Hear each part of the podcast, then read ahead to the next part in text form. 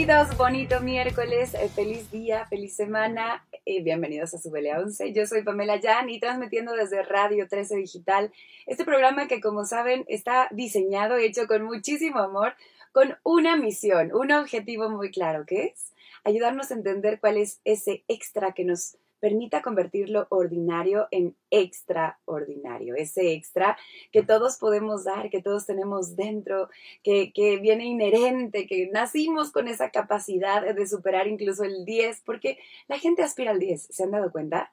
Desde chiquitos nos dicen, es que el 10 es lo máximo a lo que puedes llegar, pero ¿qué pasa si en lugar de aspirar al 10, tú crees en tu capacidad de dar el 11, de dar ese extra que te permita no solamente ser exitoso en el plano a lo mejor material, en el profesional, en el personal, sino ser sobre todas las cosas profunda y plenamente feliz. Estar en paz contigo, disfrutar de esta vida, venga como venga, porque muchas veces aquellas situaciones complicadas que vienen, aquellas situaciones difíciles que vivimos, esos retos extraordinarios son los que nos hacen contactar con nuestra verdadera esencia. Y por eso me entusiasma muchísimo el invitadazo que tenemos el día de hoy. Déjenme contarles un poquito acerca de él y bueno, ya lo escucharon ustedes y en sus palabras quedará todo muchísimo más claro. Pero él es Shivagam, él es de origen español, radica en México desde hace tiempo. Pero él es, fíjense, ya nos contará ahorita su historia, pero él fue ordenado como Swami hindú, tiene también muchos estudios. Un Swami hindú es como, como una especie de obispo, para que más o menos quien no está familiarizado con el término. Tiene muchos estudios en, términos de cristianismo, también de cábala, pero sobre todo de budismo. Incluso él es maestro de la sabiduría, así se le llama en, en, el budismo, él fue ordenado como tal. Y este personaje, este gran ser humano que nos acompaña el día de hoy, ha dedicado toda su vida desde que supo encontrarse a sí mismo y encontrar los recursos que le ayudaron a él a crecer, no solamente a sanarse, sino también a crecer, ayudar a otras personas a emprender ese mismo camino espiritual de sanación y crecimiento.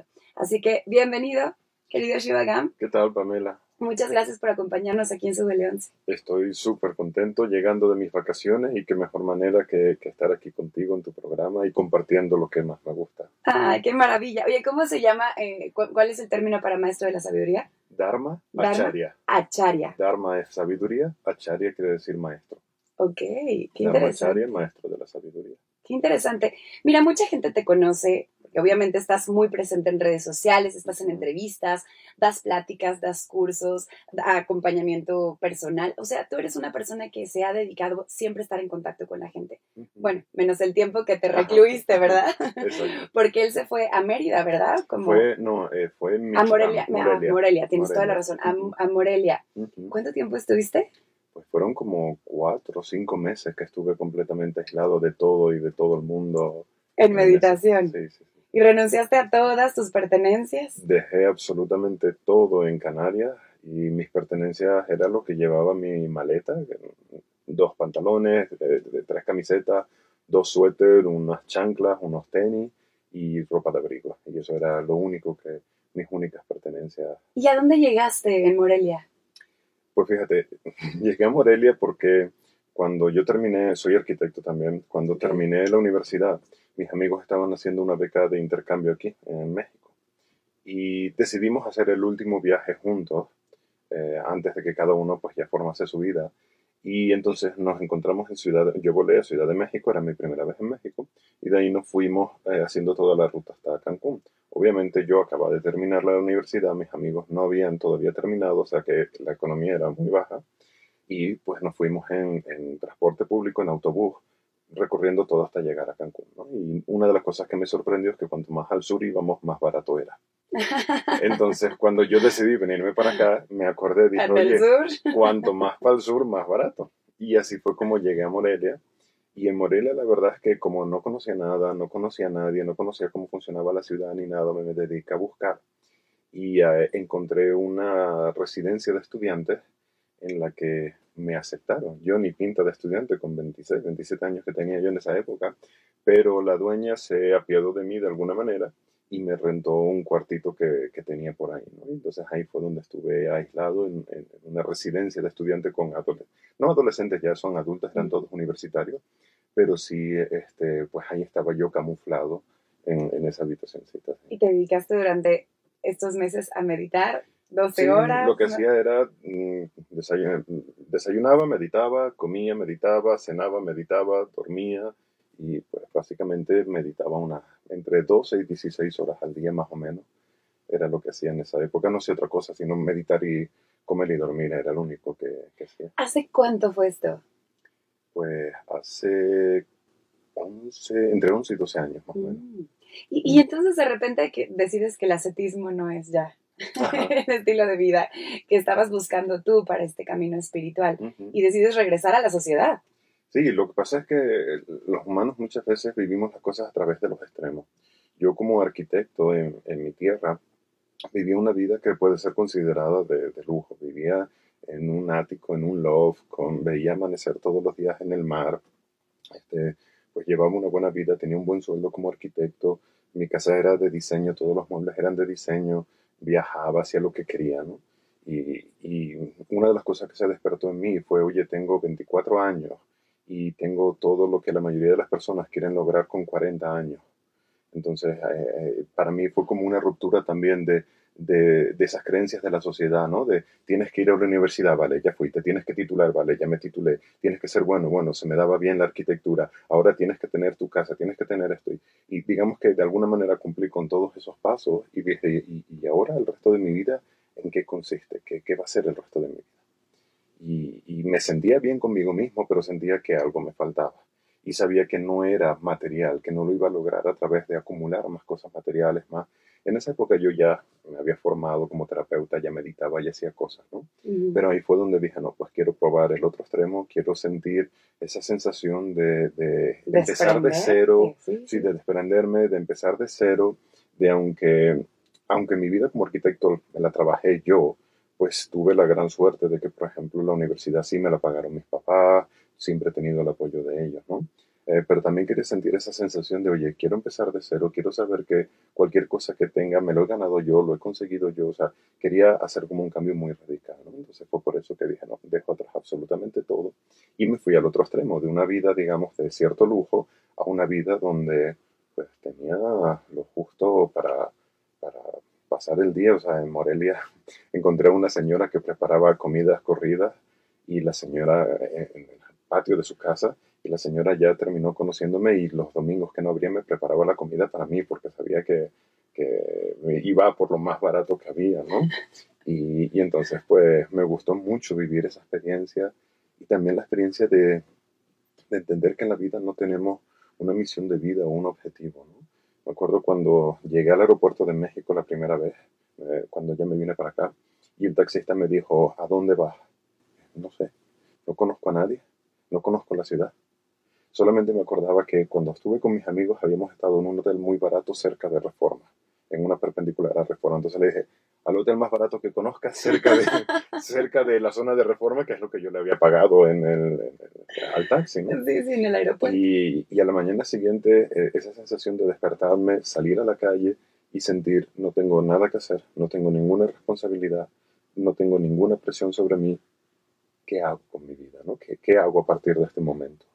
Y es un poco lo que le explico a la gente, la vida no es un dibujo que hay que colorear por dentro, la vida es una hoja en blanco, ¿qué quieres hacer? ponemos mucha presión encima de la sociedad, de lo que tenemos que hacer para ser feliz o para satisfacer a los demás, que eso es incluso peor, ¿no?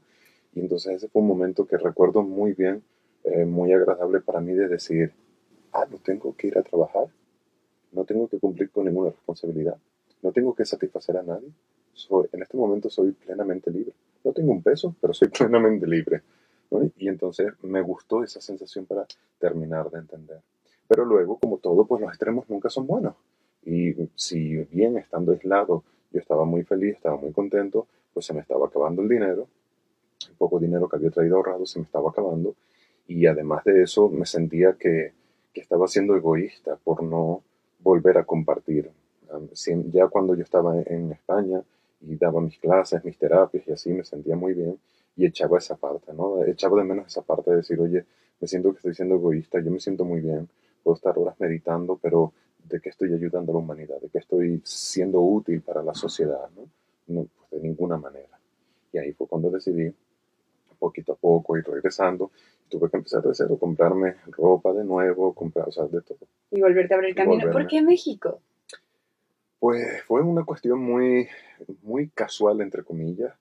Estaba yo en el despacho de urbanismo, estaba, en esa época estaba haciendo urbanismo, mi carrera es arquitectura y urbanismo, y estaba delante del ordenador típico comprando el vuelo para la India, porque se supone que en la India es donde está la mejor espiritualidad, que no es cierto, pero es lo que muchos creen.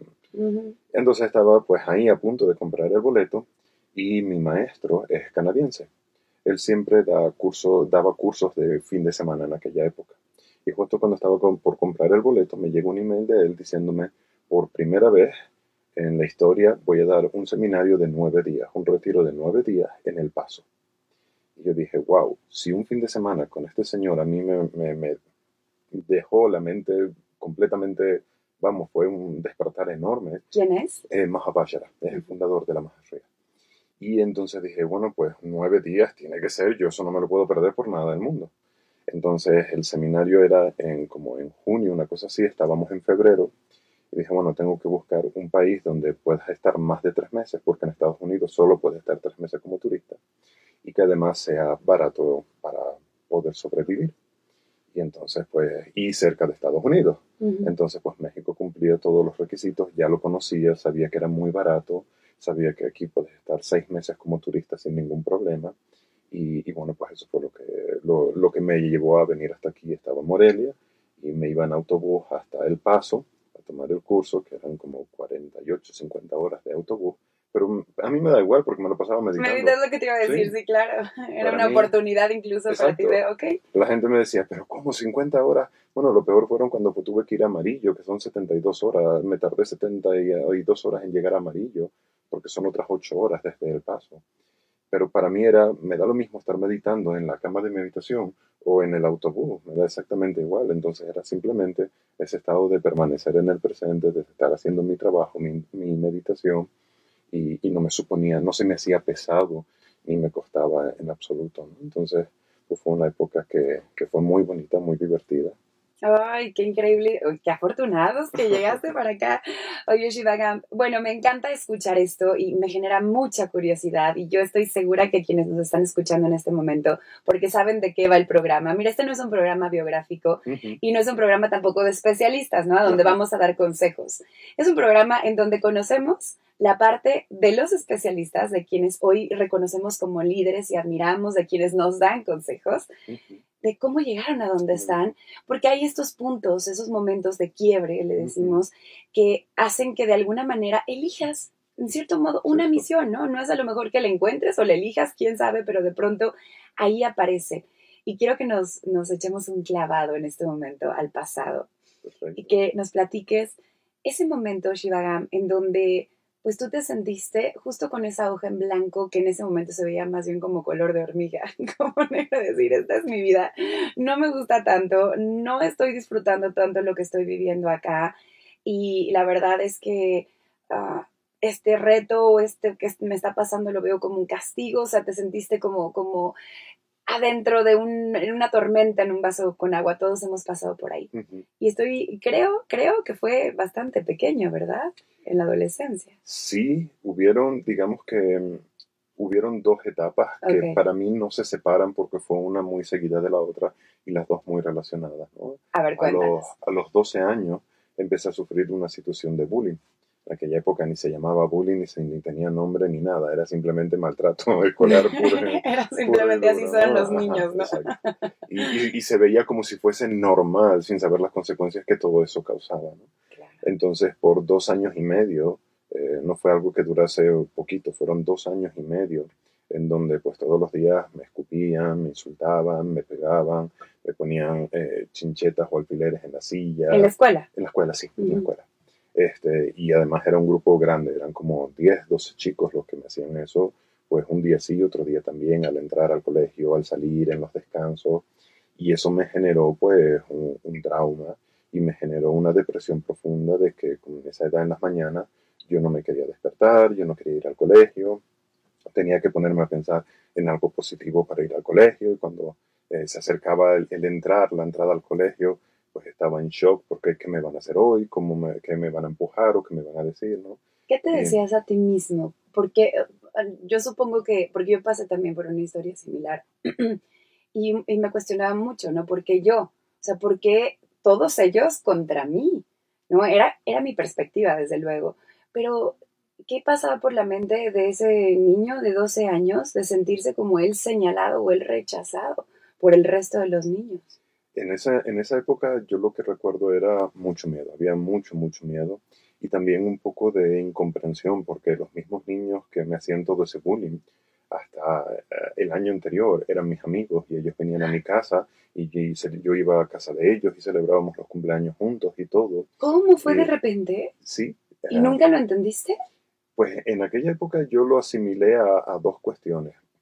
Por un lado, yo era un niño de calificaciones normales, pero era de calificaciones normales por flojo.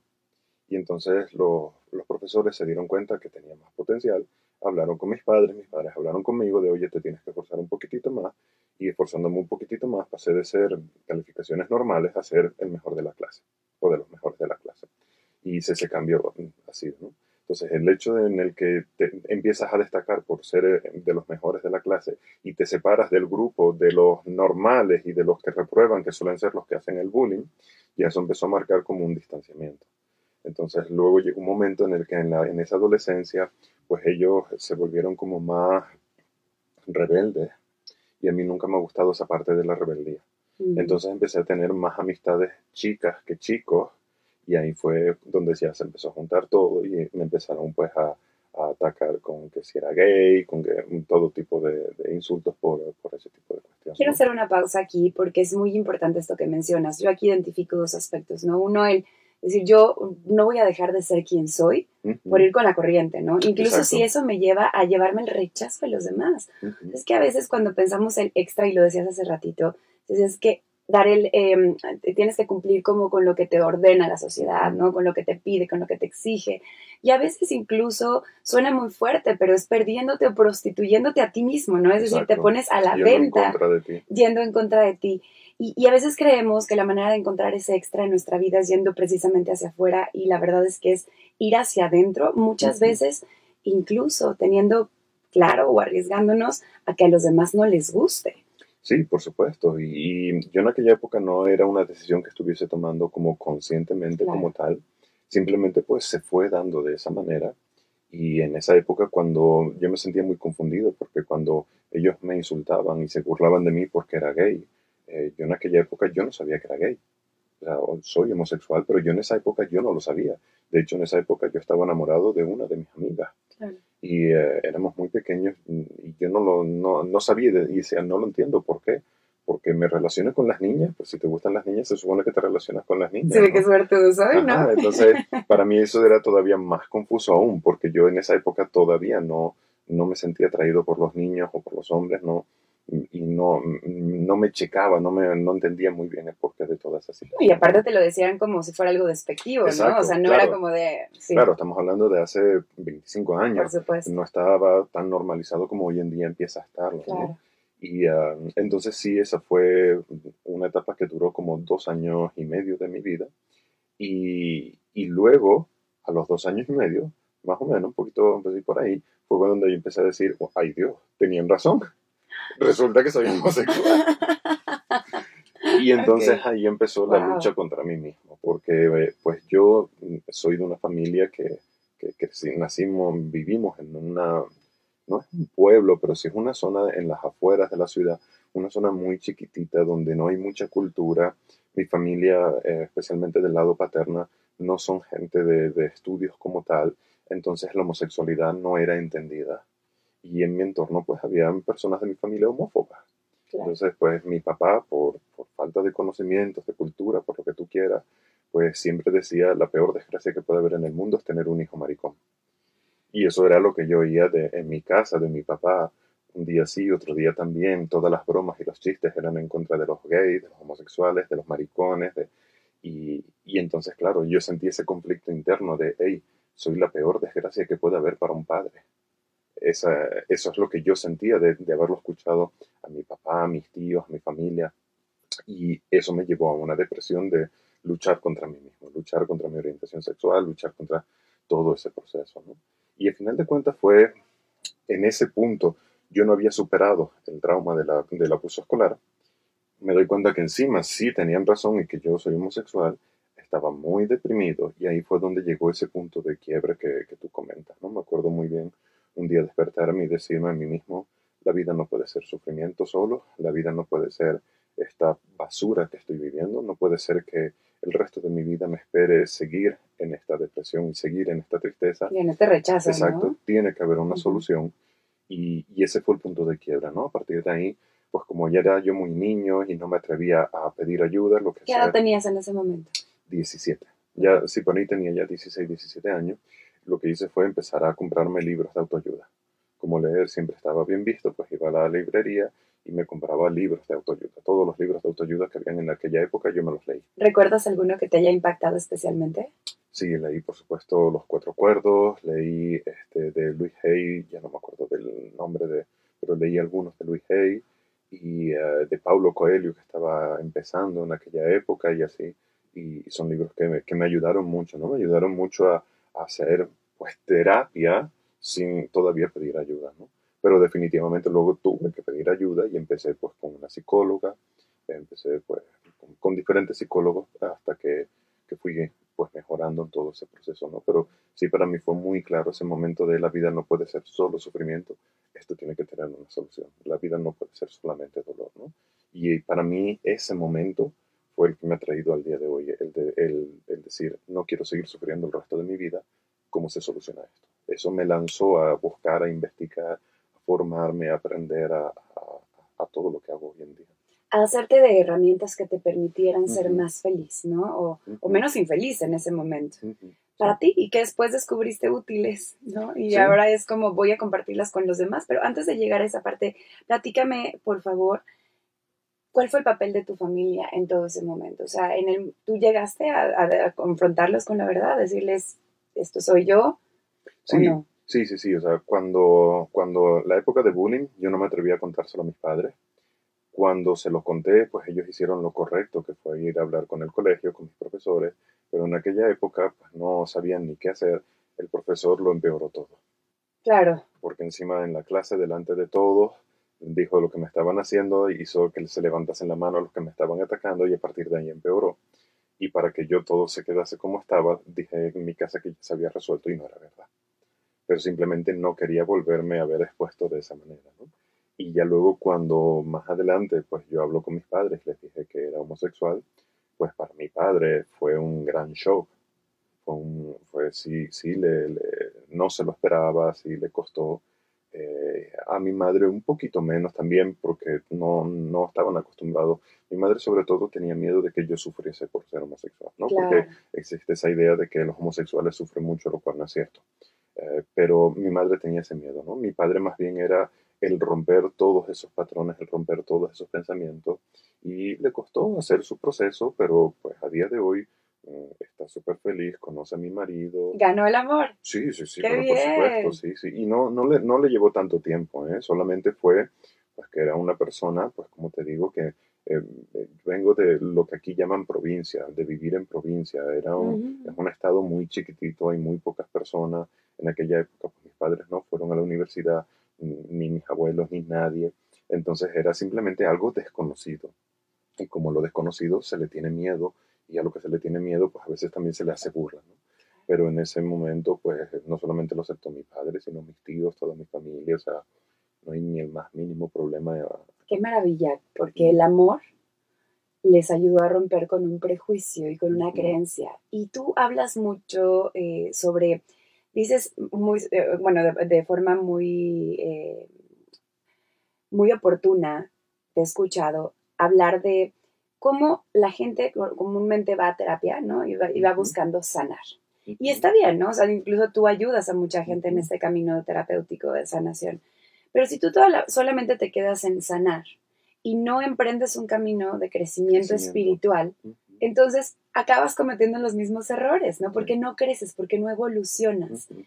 Y en tu camino de evolución, porque al final tú, pues sin duda tuviste que haber sanado a través de ayuda de esos libros, de estas personas que te apoyaron en el camino de esos maestros y de tu, también de tu sabiduría interna, de tu maestro interno, sanas esa parte de tu infancia, de tu adolescencia, y luego viene un camino de crecimiento. Y crecer, como mencionaba hace un ratito con tu familia, implica romper creencias, paradigmas, prejuicios.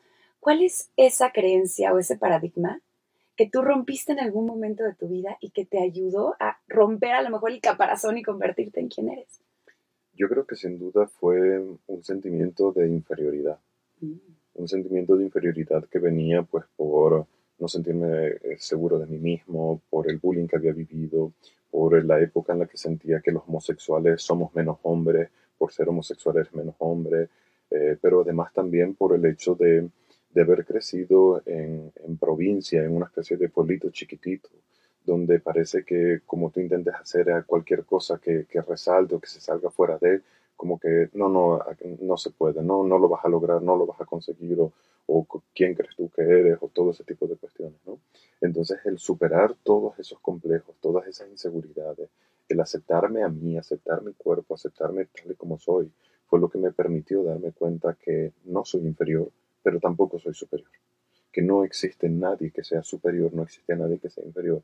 Todos somos iguales y cada uno se dedica o hace lo que hace y todos tenemos una parte de la vida que se nos da bien y todos tenemos una parte de la vida la que se nos da mal. Y lo que yo sé hacer bien no me hace mejor persona. De la misma manera que lo que no sé hacer bien no me hace peor persona. Entonces, el, lograr esa igualdad en mi interior y, sanar todo ese complejo eh, de, inferioridad que tenía fue lo que me permitió darme cuenta, hey, tengo mucho que aportar eh, al mundo, a las personas que me quieran escuchar, que me quieran oír. Tengo mucho que compartir, tengo mucha pasión por ayudar a los demás y, voy a ir a por ello y, me voy a lanzar y no voy a escuchar todas esas voces que, que muchas veces tratan de, de, sabotearnos adrede o, no, porque muchas veces no es adrede, ¿no? Cuando llegué, cuando empecé en Ciudad de México a dar clases, una de las cosas que me decían, Shimagan, es que el mercado está saturado de maestros de meditación, es que hay muchísimos, es que te va a costar un montón. Yo no escuchaba absolutamente nada de todo eso. Yo confío en mí, sé lo que enseño, sé cómo lo enseño, sé lo que tengo para aportar al mundo. Quienes quieran me escucharán, quienes no, no, no hay problema. Entonces nunca me dejé convencer por, por todas esas ideas, exacto, por los miedos de los demás, que no trataban de sabotearme adrede, por eso digo que no siempre es adrede, es adrede cuando te dicen no vas a llegar a nada, eres un inútil, todo eso, ¿no? Pero simplemente la gente trata de transmitirte sus propios miedos y sus propias inseguridades, y yo elegí no comprar nada de todo eso, creer en mí, trabajar duro y, eso es lo que hizo que yo empecé dando cursos de meditación donde nadie me conocía y ahora la gente busca a Shivagan para tomar cursos con él.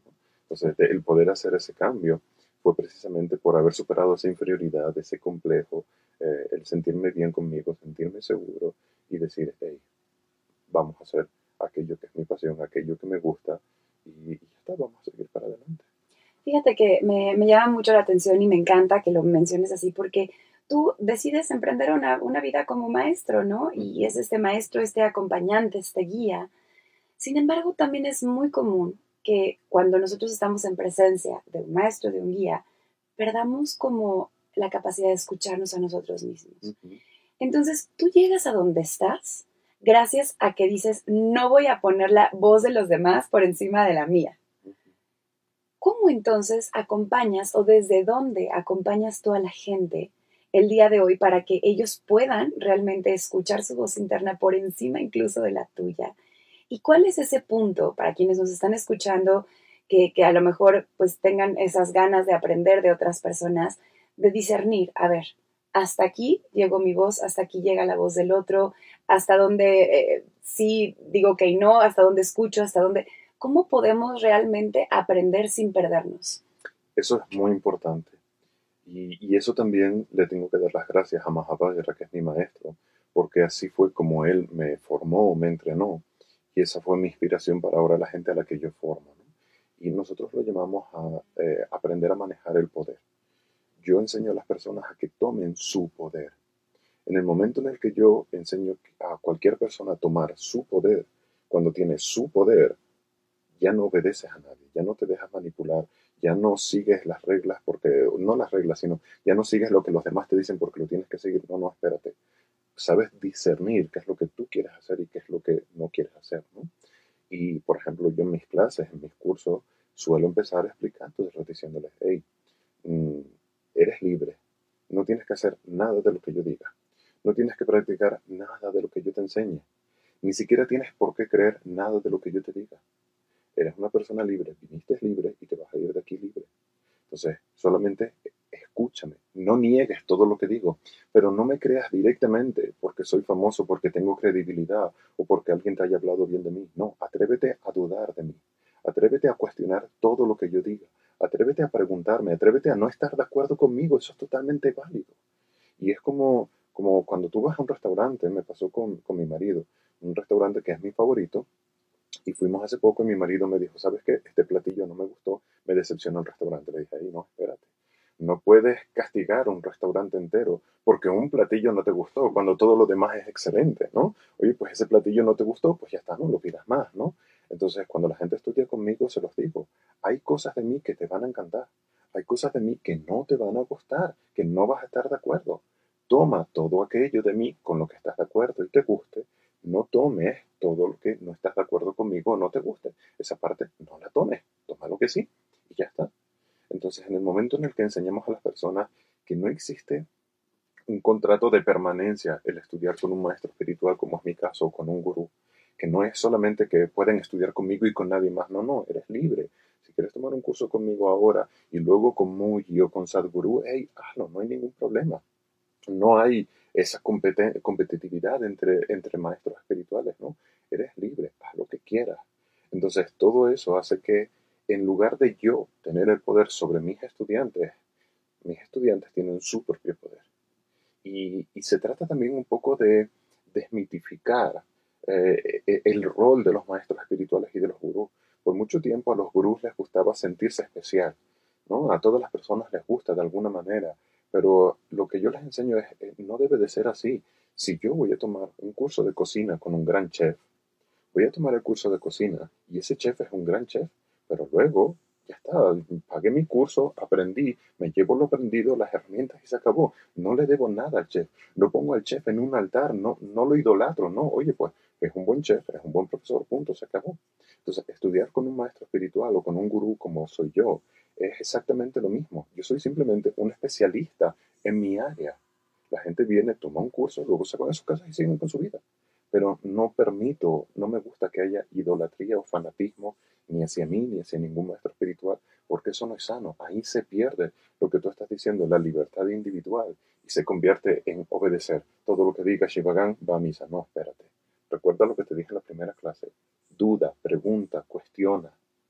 Y a partir de ahí, decide por ti mismo.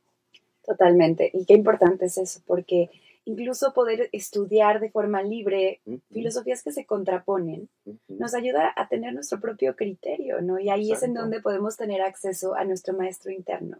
A veces creo que la gente, y yo coincido contigo, porque a veces lo que estamos haciendo, simplemente andar, al dar un curso, una plática tal, es permitir que resuene alguna parte que ya estaba dentro de esa persona y que necesitaba ser despertada, ¿no?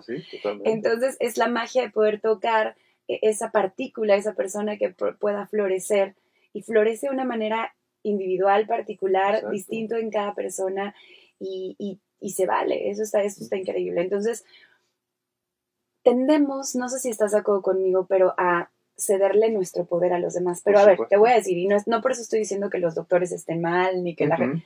Pero, por ejemplo, cedemos completamente en la sanación y el cuidado de nuestro cuerpo a un médico, en lugar de escuchar, lo que dice mucho Louis Hay, justo. Escucha tu cuerpo, ¿qué te dice tu cuerpo? ¿Qué quiere tu cuerpo? Le cedemos también nuestro camino de sanación a una persona, un terapeuta, que está increíble. Yo voy a terapia y creo que es para todos, ¿no? Pero, pero de pronto hay un momento en el que estamos dependiendo tanto de factores externos que nos perdemos en nosotros mismos. ¿Qué, ¿Qué estás haciendo en este momento de pandemia? en este momento de tanta incertidumbre, en este momento en donde todo, cuando siempre digo, cuando queríamos que teníamos todas las respuestas, de pronto llegaron no, las preguntas. ¿Cuál es el papel de Shivagam? ¿Cuál es esa nueva misión? Porque sé que has hablado ahora mucho de ansiedad en el COVID y demás y estás acompañando a la gente.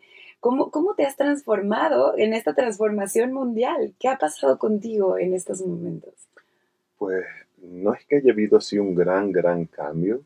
Eh, el mayor cambio es que donde antes pues me lo pasaba viajando cada tres semanas a diferentes países para dar clases, pues ahora eh, lo estoy haciendo online, que ya lo venía haciendo también online de antes, ¿no? Pero digamos que lo que nos hemos enfocado es en, atender la problemática que tienen las personas. Entonces, en este año y medio que llevamos de pandemia, pues nos hemos enfocado mucho más a trabajar eh, más problemas como la depresión, la ansiedad, problemas de pareja.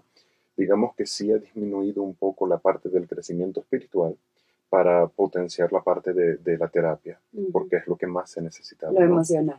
La desesperación de las personas, eh, la frustración por la pérdida de trabajo, la convivencia, el confinamiento. Entonces, en mi escuela nos hemos enfocado mucho precisamente a, lo que la gente estaba viviendo.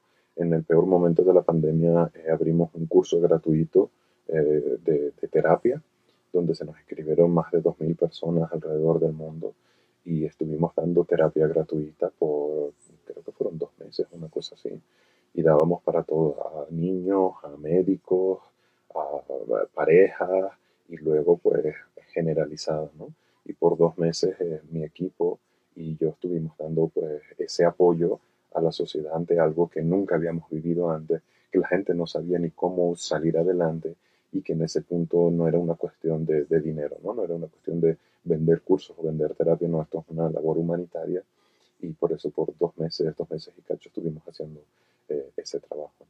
Y entonces sí nos ha reenfocado a un poquitito esa parte eh, de, de, lo que es más la terapia. Pero ya cada vez la gente vuelve, está retomando ese, ese interés por el crecimiento personal, por lo que tú bien comentas, ¿no? La terapia, exacto, la terapia te hace sentir bien momentáneamente, y yo soy terapeuta y damos terapia, pero eh, no nos ayuda a cambiar. Y cuando no cambiamos, repetimos y volvemos a vivir el mismo tipo de experiencia. Y, eh, finalmente, si no cambio yo en mi interior, voy a seguir igual, ¿no? Entonces, pues afortunadamente cada vez más personas lo van entendiendo, lo van comprendiendo y, se van animando a no solamente hacer esa terapia que es necesaria, sino a dar un paso más allá y decir, oye, pues no, quiero sanarlo de una vez por todas. Y ese, eso es lo verdaderamente importante. Ahí está la evolución. Fíjate, ¿estás de acuerdo que tú lo que viviste en ese, en ese momento en tu adolescencia, ese camino también de frustración, de miedo, de incertidumbre, te permite hoy ser quien eres, estar cómodo y enamorado de quien eres. ¿Tú crees que esta pandemia y esta situación mundial sea también un para qué? Sea a lo mejor un parteaguas que pueda mm. llevar, si la gente lo elige, a un crecimiento o a una evolución de la raza humana? Sí, primero que nada tenemos que entender y aceptar que en la historia de la humanidad, y no solo de la humanidad, sino de, de la vida en el planeta, han habido muchos virus como este, ¿no? Entonces, pues de vez en cuando sucede y volverá a suceder. Esperemos que no pronto, pero volverá a suceder cuando quiera que suceda. Entonces, el virus es algo que está en la naturaleza. Ahora bien, una vez que el virus surge, digamos que todos tenemos un aprendizaje en esa parte y que todos tenemos una pequeña responsabilidad al respecto. No una responsabilidad de yo no creé el virus, ¿ok? Y nadie creamos el virus como tal, eh, es algo que haya sido creado, que es otra historia, ¿no? Pero la manera en la que nos afecta, todos tenemos una parte de responsabilidad. Y este virus vino a, ponernos un freno de mano a, todas las personas. Vino a pararnos y hacer que también recapacitemos acerca de qué queremos en la vida, cómo estamos viviendo nuestra vida, cuántas veces, más que veces, cuántas personas hay que se sienten eh, el, pasajero de su vida, que la vida está pasando y están inmersos en esa rutina diaria sin verdaderamente disfrutar la vida, sin verdaderamente valorar eh, lo que tienen, sin verdaderamente cuestionarse qué quieren hacer o no, sino simplemente se dejaron llevar por, por, la vida. ¿no? Y entonces ha venido el virus, la pandemia y todo esto a pararnos los pies y decir, ¿qué es lo que quiero en mi vida? Eh, ¿Es esta vida la que estoy llevando? ¿O qué maravillosa vida tengo y no era capaz de valorarlo? Y entonces hay una oportunidad de crecimiento muy, muy grande que nos ha traído esto. Y sí creo que muchas personas han cambiado y que no es un cambio momentáneo, sino es un cambio real.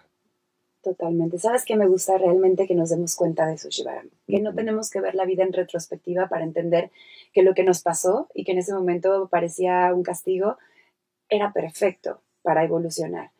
Sino que en realidad podamos, en el momento en el que estemos viviendo lo que estemos viviendo, porque hoy es un virus, pero el día de mañana es una enfermedad, pero el día de mañana es, es una. Eh, perdiste tu trabajo, es una crisis económica, es una. lo que sea que en ese momento, como bien dices, podamos decir, ¿esto para qué?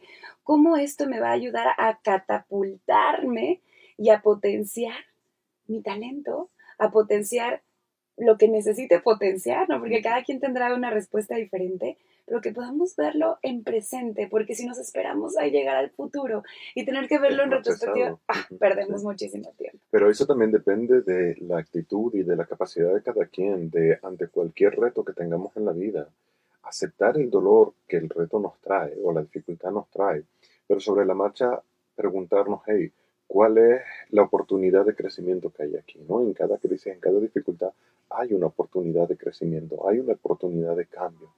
Y cuando decidimos, eh, es lo que la mayoría de los libros de la nueva era dicen, ¿no? Detrás de cada problema hay un aprendizaje, hay una enseñanza. Cuanto más rápido encuentres ese aprendizaje, cuanto más rápido encuentres esa enseñanza, eh, más rápido sales de ese dolor, menos te afecta la situación que esté sucediendo y, más sirve como una catapulta hacia una mejora, una evolución o lo que quiera que sea. ¿no? Pero a veces pues las personas no saben cómo manejar ese malestar, cómo manejar ese dolor, cómo manejar esa crisis, se quedan estancados en, el problema. Y entonces algo que a lo mejor podía haber sido fácilmente solucionable o que les podía haber catapultado a algo mejor, se les ha quedado como un shock, como un trauma, como algo muy negativo en sus vidas, porque simplemente no supieron manejarlo de ahí, ¿no? Entonces eso es una cuestión que es de actitud, pero también de madurez emocional. Y, de recursos, de, tener los recursos de tener, Exacto, porque esa es la otra. Hay muchas personas que no tienen las herramientas y como tú bien decías antes, cuando eh, hace unos años, cuando tú decías que ibas a terapia, que ibas al psicólogo, era como, está loco. está loco, se quiere suicidar. No, no, espérate. ¿no? Afortunadamente hoy ya está cambiando, todavía no termina de cambiar como a mí me gustaría, porque en mi opinión, el 100% de la humanidad necesita terapia, el 100%, porque la terapia no es para los que tienen problemas, problemas en la vida los tenemos todos. La terapia es para que sepas manejarlos, ¿no? Y, para mí, hacer terapia yo no voy a terapia porque lo hago conmigo mismo ya, pero eh, hacer terapia con alguien, contigo mismo, es parte de mi salud, es parte de mi bienestar. Y, confía más en quien vaya a terapia que en quien no. Exacto, yo no concibo mi vida sin hacer terapia, no, no lo puedo concebir, ¿no? Entonces, y, y, eso no quiere decir porque no estoy triste, no estoy deprimido, no tengo ningún problema, simplemente, pues siempre hay algo más que puedo aprender y descubrir de mí mismo. Entonces hay que dejar de estigmatizar o de tener miedo, vergüenza por decir, hey, pues sabes que estoy yendo al psicólogo, estoy yendo a un terapeuta, estoy haciendo terapia, hey, no hay problema. Eso es sano, eso es bueno. Eso quiere decir que eres una persona madura y que eres una persona responsable que se está preocupando por tu bienestar. Así es. Y a partir de ahí, aprender herramientas. Porque esa es una de las cosas que yo descubrí como cliente y como terapeuta. Como cliente, cuando yo empecé a tomar las terapias, llegó un punto en donde me hice ligeramente adicto a mis terapeutas. Tenía en aquella época tres terapeutas. Sí, sí, sí. Y cuando me sentía mal, agarraba el teléfono y llamaba a una, ¿me puedes atender hoy? No, hasta la semana que viene, otra. Eh, y cuando me decían que no me podían atender, me entraba una pequeña ansiedad de, no puedo aguantar una semana, una semana y media esperando, no, ¿qué puedo hacer? Y porque no tenía yo las herramientas. Así es. Y por eso cuando conocí esta rama de budismo que practico, la integración emocional. ¿Cómo se llama la rama? Mahasriya. Mahasriya. Y la técnica es integración emocional. ¿Qué es como se llama tu, tu escuela? Exacto. Entonces, la integración emocional lo que te permite es que tú aprendas la herramienta y tú te conviertes en tu propio terapeuta sin necesitar a nadie más. Me encanta. ¿Y cómo lo podemos aprender? Porque tú lo das en, la escuela. Sí. Eso es lo que yo hago, yo doy la herramienta. Ah, me encanta. A ver, danos por favor tus datos tus redes sociales, cómo podemos contactarte para que la gente que esté interesada en emprender este camino contigo de la mano, pues pueda hacerlo desde ya y qué mejor momento que ahora. Mis redes sociales son Shivagam, he acabado en M de mamá, Shivagam, y ahí estoy en Instagram, Facebook, Twitter, YouTube y TikTok. Y en mi escuela se llama Integración Emocional, eh, y ahí es donde damos estos cursos donde enseñamos la técnica eh, porque mi objetivo es que la gente haga terapia, pero que se conviertan en su propio terapeuta. Exacto. Tienes un libro también. También tengo un libro en Amazon que se llama Un pequeño gran paso, que son como unas 40 reflexiones muy cortitas que nos ayudan a entender por qué nos enfadamos, cómo relacionarnos con los demás, cómo conectar con nosotros mismos. Y pues cada reflexión tiene un objetivo y un ejercicio pequeñito al final. Perfecto. Entonces, un pequeño gran, paso. ¿Y tienes página de la escuela? Sí, integracionemocional.com. Facilito. Pues muchas gracias, Shivagan. Bienvenido a Súbele a 11 y qué bendición que estés aquí en el programa, desde luego, y en México. Qué gran regalo de España para este país. Muchísimas gracias. gracias por acompañarnos. Y bueno, pues muchas gracias también a ustedes por sintonizarnos todos los miércoles y saben que también pueden encontrar los episodios de Súbele a 11 en podcast en cualquiera de las plataformas. Yo soy Pamela Jan. Que tengan, y si no la tienen, hagan una excelente semana.